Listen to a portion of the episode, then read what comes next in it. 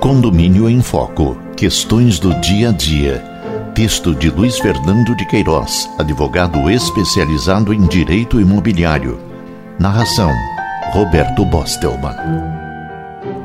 Capítulo 83. Paredes laterais sem dono. O bom senso indica que proprietários de dois prédios vizinhos devem se reunir e, de comum acordo, mandar consertar as paredes laterais.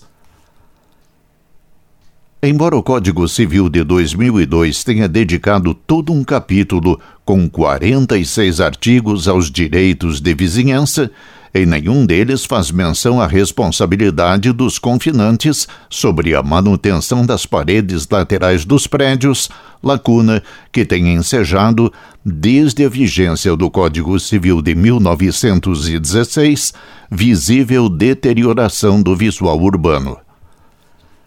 O ponto crucial do problema está em que as paredes laterais das edificações, as que estão na linha divisória entre dois terrenos, parecem pertencer à terra de ninguém. O proprietário da parede pouco se preocupa com sua pintura, pois parece acreditar que a fachada lateral não faz parte de seu imóvel. O confinante, por sua vez, também não se sente obrigado a conservar a parede, porque ela faz parte física do prédio vizinho, embora seja ele quem recebe o reflexo direto da má aparência do paredão. O resultado são paredes sujas, sem pintura, com o reboco caindo, de cor desbotada ou em desarmonia com o conjunto das edificações próximas. Alguns donos de imóveis ainda cuidam da parte interna de seus muros. Porém, se acima do muro houver uma fachada predial, só mandam rebocar e pintar a parte inferior, até uma altura de uns dois metros.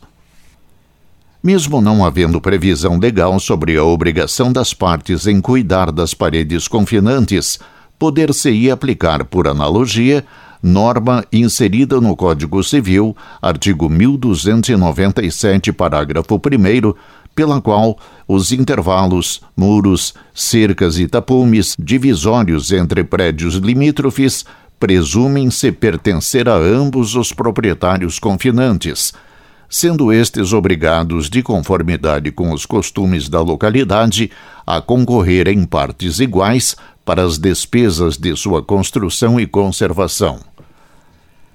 O bom senso indica que os proprietários dos dois prédios devem se reunir e, de comum acordo, mandar consertar a parede em questão. Repita-se mais uma vez que um dos vizinhos é o proprietário da parede, por estar na sua edificação mas o outro é o verdadeiro dono, porque é ele que diariamente a vê e sofre toda sua influência, boa ou má.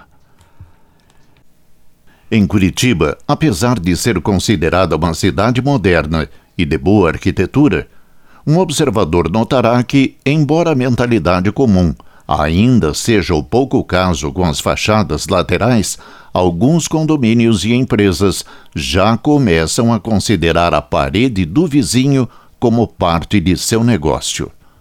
Assim procedeu, por exemplo, uma agência bancária cuja edificação está recuada da rua por força de antigo alinhamento. Por conta própria, reformou a parede do prédio confinante.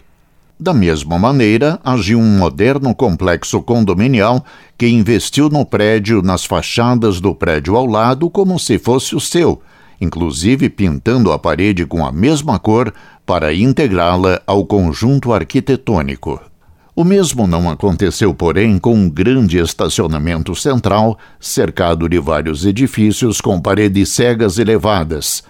Deixou-as na condição miserável em que se encontravam enegrecidas, sujas, etc., pintando apenas os muros, o que causa mal-estar a seus clientes. Como a lei não obriga as partes a se reunirem, nem lhes impõe obrigações no sentido de investir no visual de seus imóveis, fica aqui nosso apelo para que condomínios, estabelecimentos comerciais e demais proprietários de imóveis confinantes comecem a pensar em prol da beleza da cidade como um todo, conservando e pintando as paredes laterais, quer sejam seu proprietário, quer sejam seu dono. Em tempo, o mesmo se aplica às paredes dos fundos do terreno.